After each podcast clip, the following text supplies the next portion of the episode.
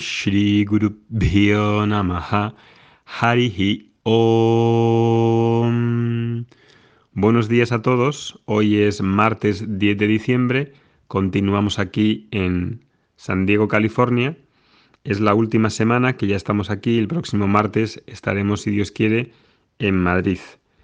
Este hoy, en el día de hoy, es la última sesión de radioterapia de protones para Darío y quería agradeceros a todos los que habéis participado en las oraciones o rituales o de alguna forma para mm, que este viaje aquí a San Diego signifique, si Dios quiere, y ojalá sea así, la recuperación de Darío, de su enfermedad, que las células del cáncer hayan desaparecido por completo.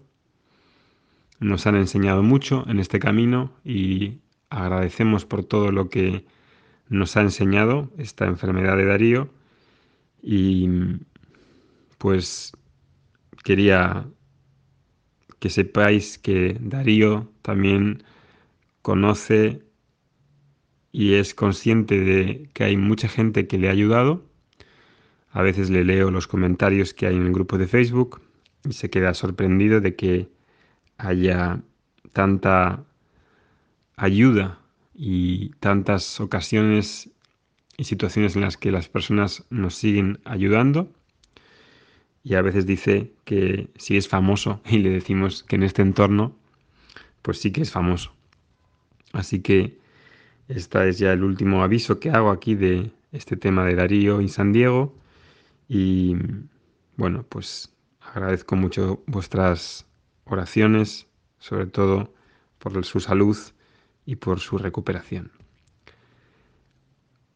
Continuamos con el podcast en el punto que lo habíamos dejado, que ya son podcasts nuevos y frescos, y estábamos en ese ritual de tarde-noche en el que ya habíamos hablado en el anterior episodio, y ahora estábamos hablando de preparándose para el día siguiente. En el último episodio veíamos ese periodo capa de 6 a 10 que se caracteriza por ser una etapa de descompresión, de recuperación, de socialización, de reconexión. Y en esta época, en esta fase, pues uno ha de ser consciente, ha de ser consciente de cómo ah, podemos de manera deliberada crear un ambiente que conduzca a esa recuperación creo que debemos recordar que el crecimiento se produce siempre en la etapa de descanso y no en el trabajo extenuante. Y hace falta recordarlo porque tenemos esa creencia fuerte de que hay que machacarse continuamente, trabajar continuamente sin descansar. Por lo menos algunos de nosotros tenemos a veces esa sensación y probablemente sea falsa. Entonces, en esta etapa de 6 a 10 ya habíamos terminado otro día. Hoy quería hablar de cómo preparamos, cómo nos vamos a la, cama, cómo, con qué actitud y qué ambiente creamos para levantarnos por la mañana el día siguiente de una forma fresca y descansados. Entonces quería hablaros de tres puntos, más, más bien de dos, dos puntos. Una es si queremos somos conscientes y queremos crear ese ambiente y disposición que me permita desacelerar, que me permita reconectar. Y dos, cómo limitar la estimulación. Entonces vamos a hablar de esto en el día de hoy y en el siguiente. Primer punto, soy consciente de por qué he de prepararme, por qué he de preparar un descanso, y recuperación de forma deliberada. Si no veo lo que gano y lo que pierdo, probablemente entonces me llevaré, me dejaré llevar por lo que hagan los demás, por las costumbres y por la inercia. Necesito crear de manera deliberada un ambiente que facilite el descanso. Y esto parece que no es una asignatura que tengamos muy establecida. Incluso las profesiones que se podrían dedicar a esto parecen un poco atrasadas Por ejemplo, los arquitectos no tienen en cuenta cómo crear espacios donde se produzca una descompresión, una reconexión. Hay arquitectos que sí lo conocen, por ejemplo tenemos el, el ejemplo de la arquitectura Vastu en la India, que trata de todos estos temas y que nos vendría muy bien que se incorporase a la arquitectura industrial de Occidente, porque tendría una gran repercusión en cómo vivimos.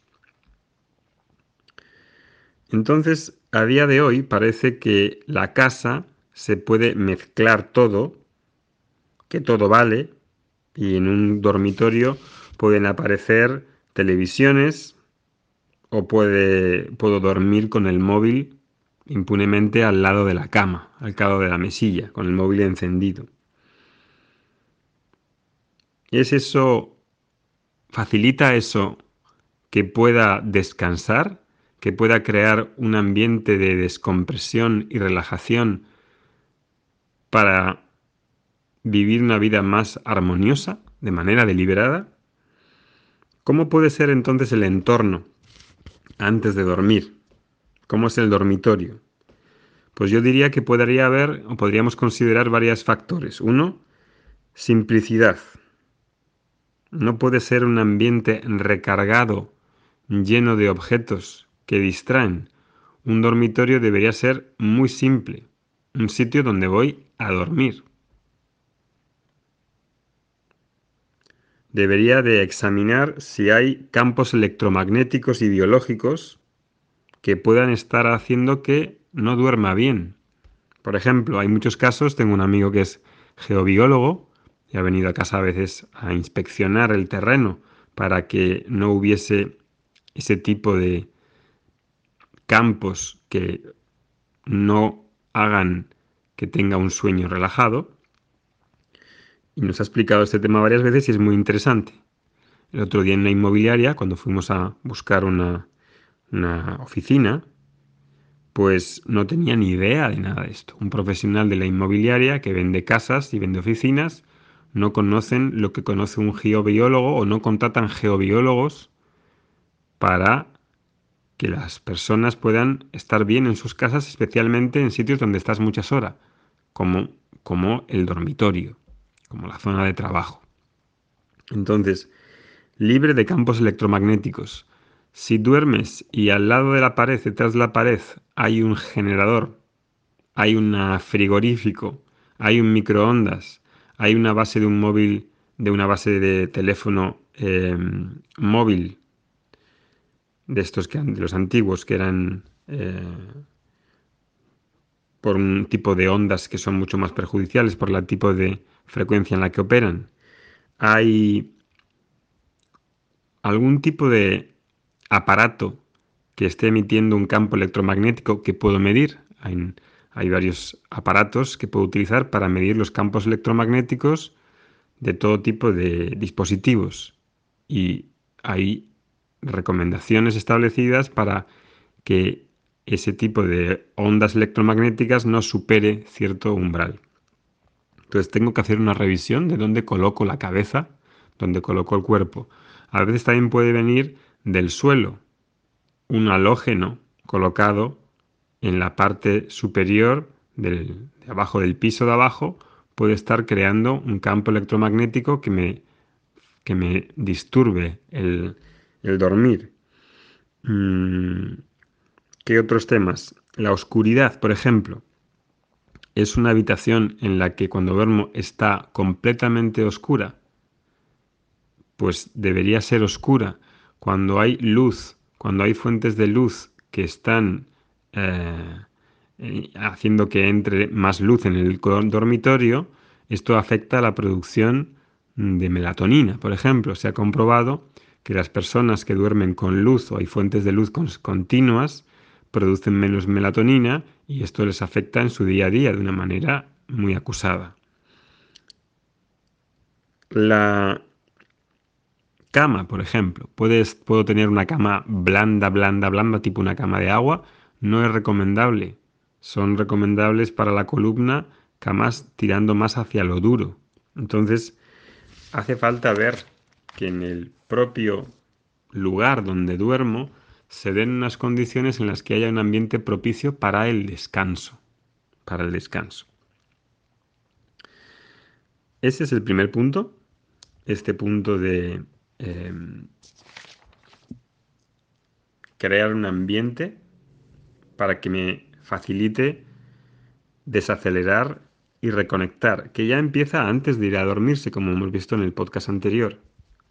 Si la cena se hace a las 11 de la noche, a las 10 de la noche, y me voy con el estómago lleno a la cama, la actividad digestiva requiere energía y esa energía que está ahí trabajando en el sistema digestivo obviamente no te hace relajarte y descansarte como podría ser cuando ya has hecho la digestión.